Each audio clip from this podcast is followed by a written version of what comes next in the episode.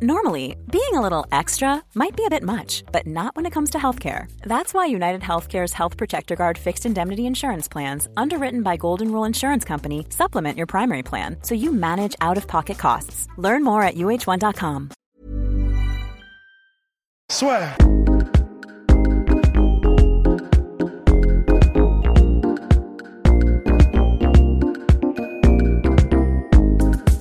Euh, bonjour à tous et à tous, bienvenue dans le podcast La Sueur avec Rust. Bonjour Rust. Bonjour Guillaume, comment allez-vous? Ça va superbement bien parce qu'en plus, on a une petite annonce. Hey, les annonces La Sueur, non, mais c'était pour la soirée. Alors là, il y a pas mal de mauvais élèves parce qu'on a clôturé la soirée pour dire que c'était sold out parce que c'était sold out.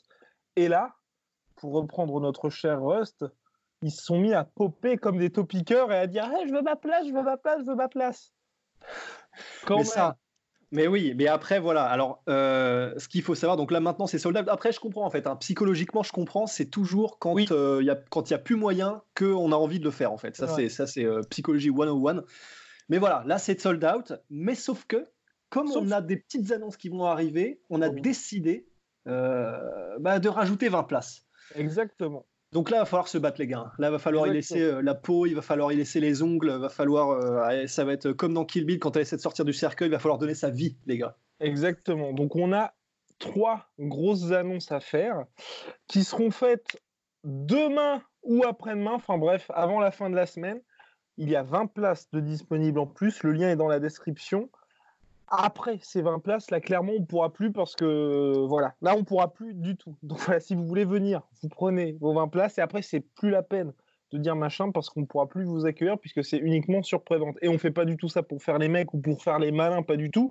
C'est juste que, bah, on a décidé pour la sécurité, pour l'organisation, parce qu'il y a quand même la nourriture qui est sur place, euh, et puis on veut aussi que vous soyez bien et que quand vous allez manger, vous puissiez, enfin, dîner, pardon, vous puissiez être installé confortablement. On dit bah souper voilà. même d'ailleurs, normalement. Souper, exactement, que vous soyez dans les meilleures conditions possibles. Donc voilà, il y a 20 places, pas une de plus, et c'est le lien dans la description. Ensuite, on ne veut plus rien entendre. voilà. Bien. Ouais. Euh, si on peut quand même faire une petite annonce, tiens. Euh, Shibu, la marque de notre cher Mansour Barnaoui, va être un des partenaires de la soirée. Et on va très bientôt faire gagner des t-shirts. Et pendant la soirée, on va faire gagner des petits trucs.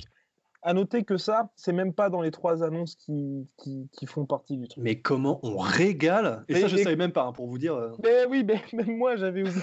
je savais même pas non plus. Enfin, non, mais en tout cas, voilà. Vous inquiétez pas, ça va très bien se passer.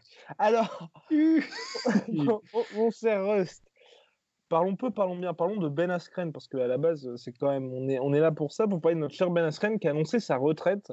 Euh, certes, il est assez âgé, l'ami Big Ben, mais il est arrivé à l'UFC en 2019. Il a fait quand même trois combats, donc assez actif. Et, là, il a très médiatisé. Peu... Exactement. Il a pris un peu tout le monde de court en disant Je prends ma retraite.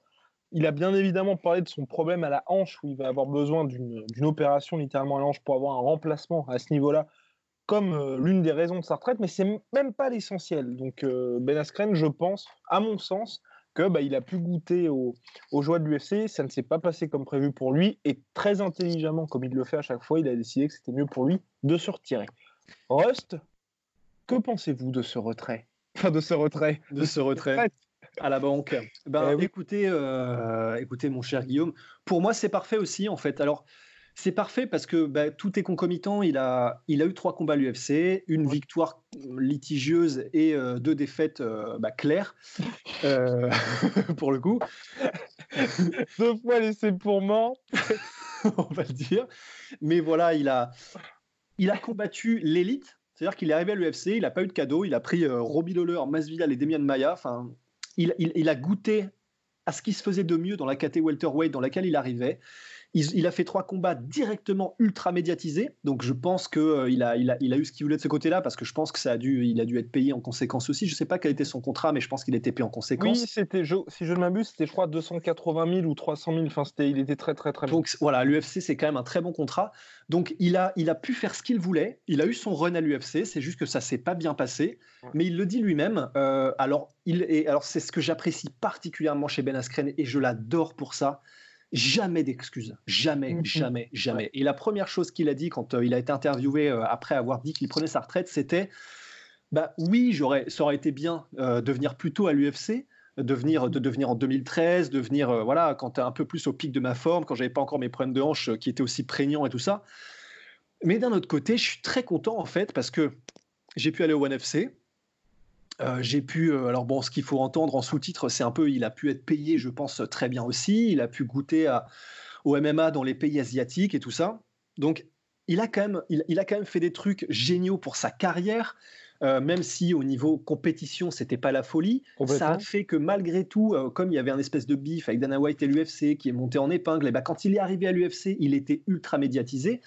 Donc, honnêtement, il, a quand même il a tout fait en fait dans sa carrière. Et euh, bah, il a tout fait. Maintenant, il a un problème de hanche et qui est quand même.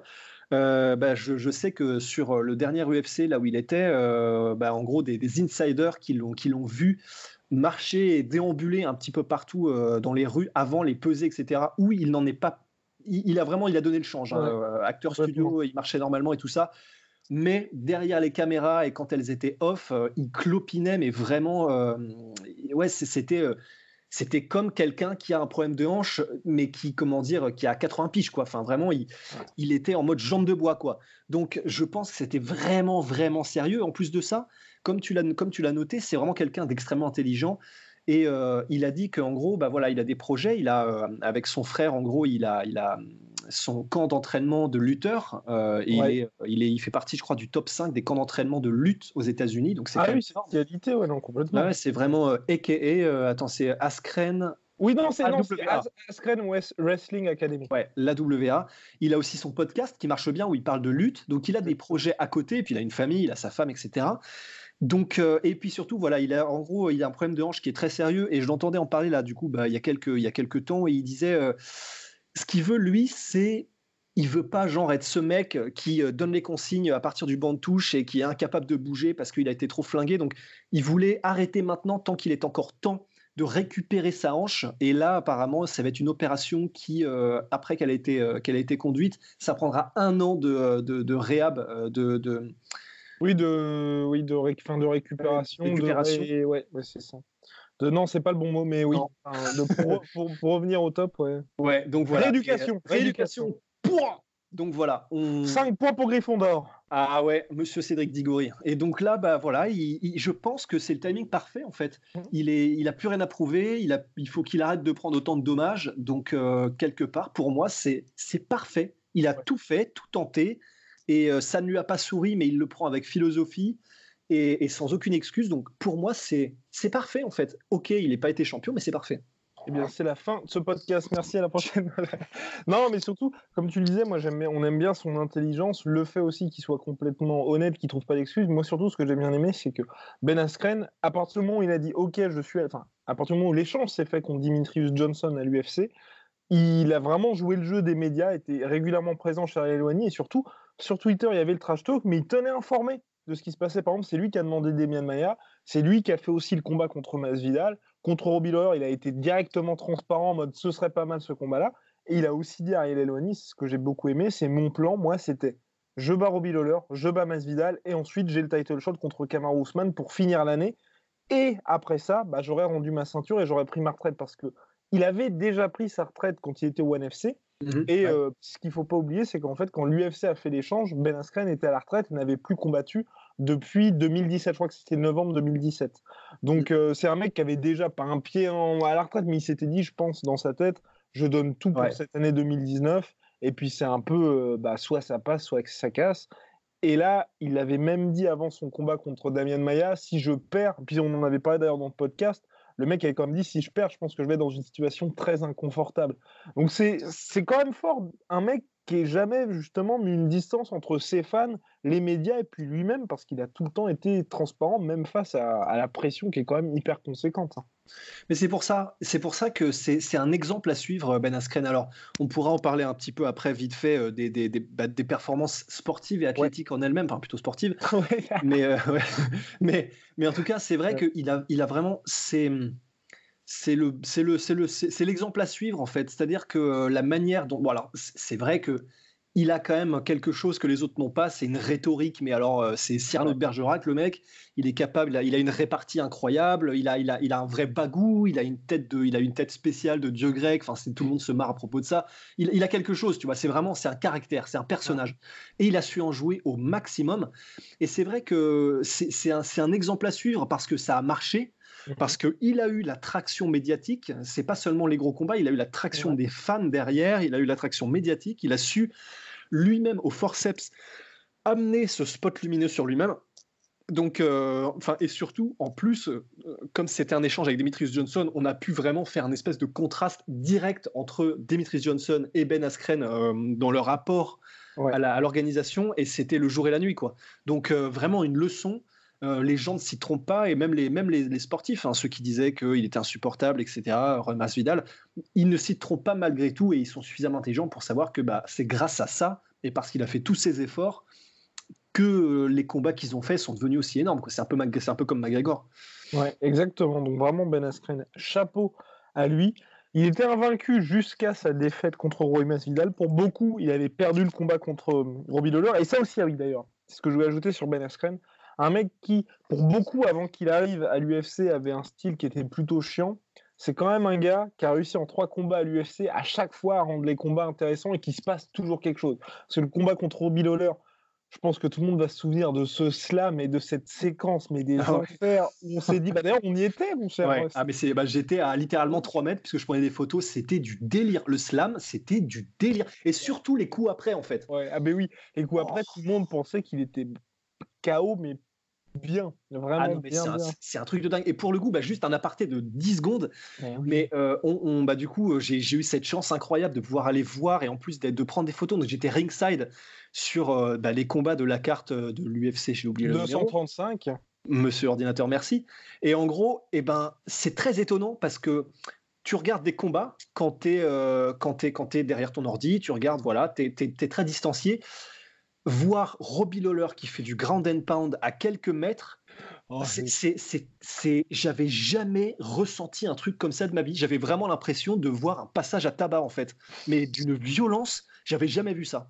Donc ah, euh, extraordinaire qu'il ait survécu et qu'il ait gagné parce que bah voilà l'histoire retient qu'il a gagné malgré tout. Mhm. Donc euh, ouais il a réussi bah, comme tu le disais ouais en trois combats à faire euh, un fight of the night, un, en gros un, un, un, record de la soirée, ouais, voilà, un record de, du chaos le plus rapide. Enfin, le mec, il a quand même un run, mais c'est légendaire hein, malgré tout. Dans la défaite, enfin ouais, dans la, il finit à 1-2, mais c'est légendaire. Je pense que tout le monde, voilà, dans quelques années, il y a eu ce fameux run de Lobby De Lobby Roller. De Robbie Lawler quand il était euh, insubmersible. Et là, on se souviendra, je pense, du run de Ben Askren. Comme, ah ouais, c'est vrai que c'est le mec, en 2019, il a régalé tout le monde. Donc voilà, mais donc avant l'UFC, c'est ça qui est très intéressant, mon cher Rust. Il y a eu bien évidemment cette carrière de lutteur où il a été membre de Team USA 2 minutes avec Henri Cerudo et Daniel Cormier. Donc c'était quand même une très très belle équipe américaine, mais surtout. De l'équipe olympique. Euh, olympique, oui, j'avais dit quoi? Euh, Oui, de juste dit l'équipe, ouais. Ah oui, voilà, de l'équipe de lutte olympique. Merci, mon cher Rust aux, Jeux Olympiques, donc 2008, mais il y a eu aussi cette fameuse, ces, ces, runs véritablement au Bellator et au NFC où à chaque fois il a pris la ceinture et bien surtout euh, bah, il, était, il avait ce statut d'invaincu et il a impressionné tout le monde parce que ça faisait toute proportion gardée penser un petit peu à Fedor où tout le monde ne pouvait s'empêcher de dire ah qu'est-ce que ça donnera à l'UFC. Ouais. Bah ouais, il a et, alors euh, il a eu un run d'invaincu, mais euh, c'est pas c'est pas comme certains runs d'invaincu il a vraiment, il est, il est tombé très rapidement au Bellator. Euh, bah, il était champion, donc de toute façon, le Bellator est, une organisation extrêmement sérieuse. Il est tombé contre les Koreshkov, il est tombé contre euh, bah, Carla Moussou, Cocorico, il est tombé contre euh, vraiment des mecs. Douglas Lima Douglas, Lima. voilà, je cherchais le dernier. Et donc, il a combattu des mecs extrêmement dangereux.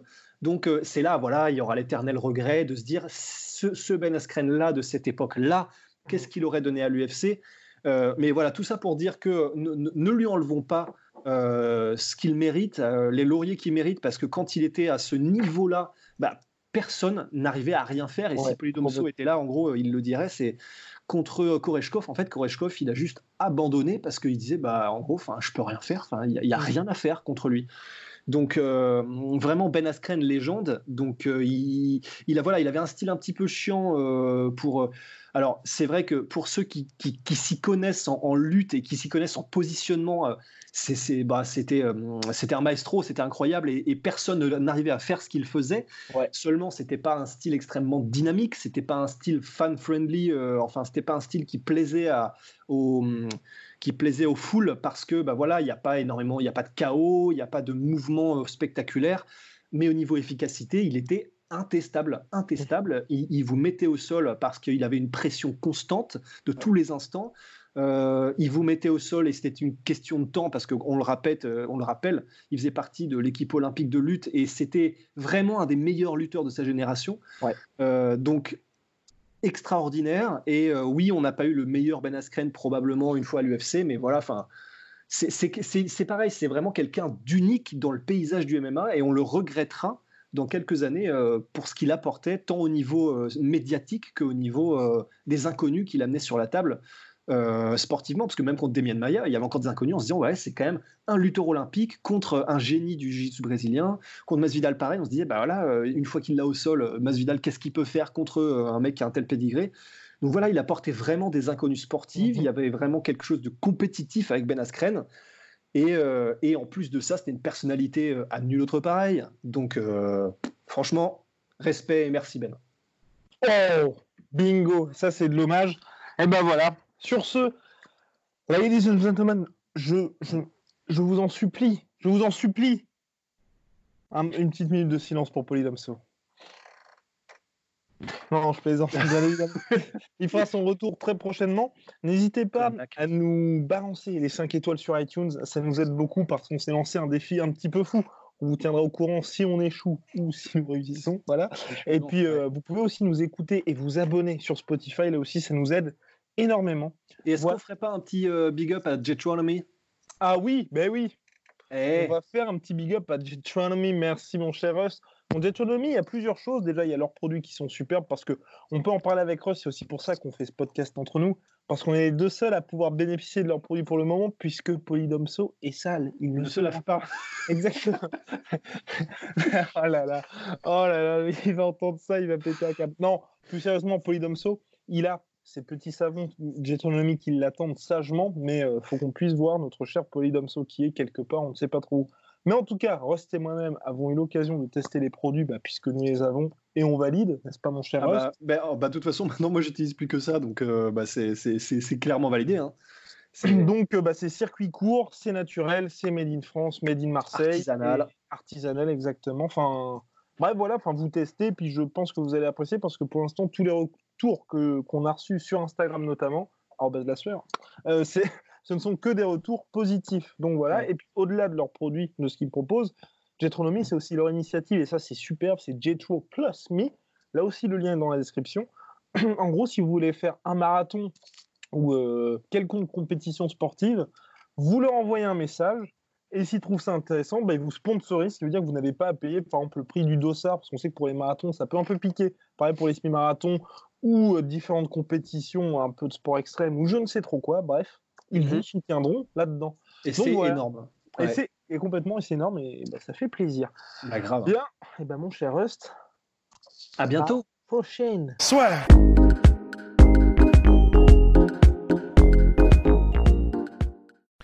Et voilà, c'est la fin de votre épisode du podcast La Sœur. Si ça vous a plu, n'hésitez pas à nous mettre les 5 étoiles sur Apple Podcast ou sur Spotify. Vous pouvez aussi nous laisser un petit commentaire, ça nous aidera beaucoup. Et si vous voulez aller plus loin avec nous, vous tapez La Sueur sur toutes les plateformes ou sur les réseaux sociaux, vous nous trouverez. Et là, vous nous écoutez très certainement en audio. On est aussi en vidéo sur YouTube, mais également sur Snapchat. Là encore, vous tapez la et on sera là. Merci de votre fidélité et à très vite pour de nouvelles aventures.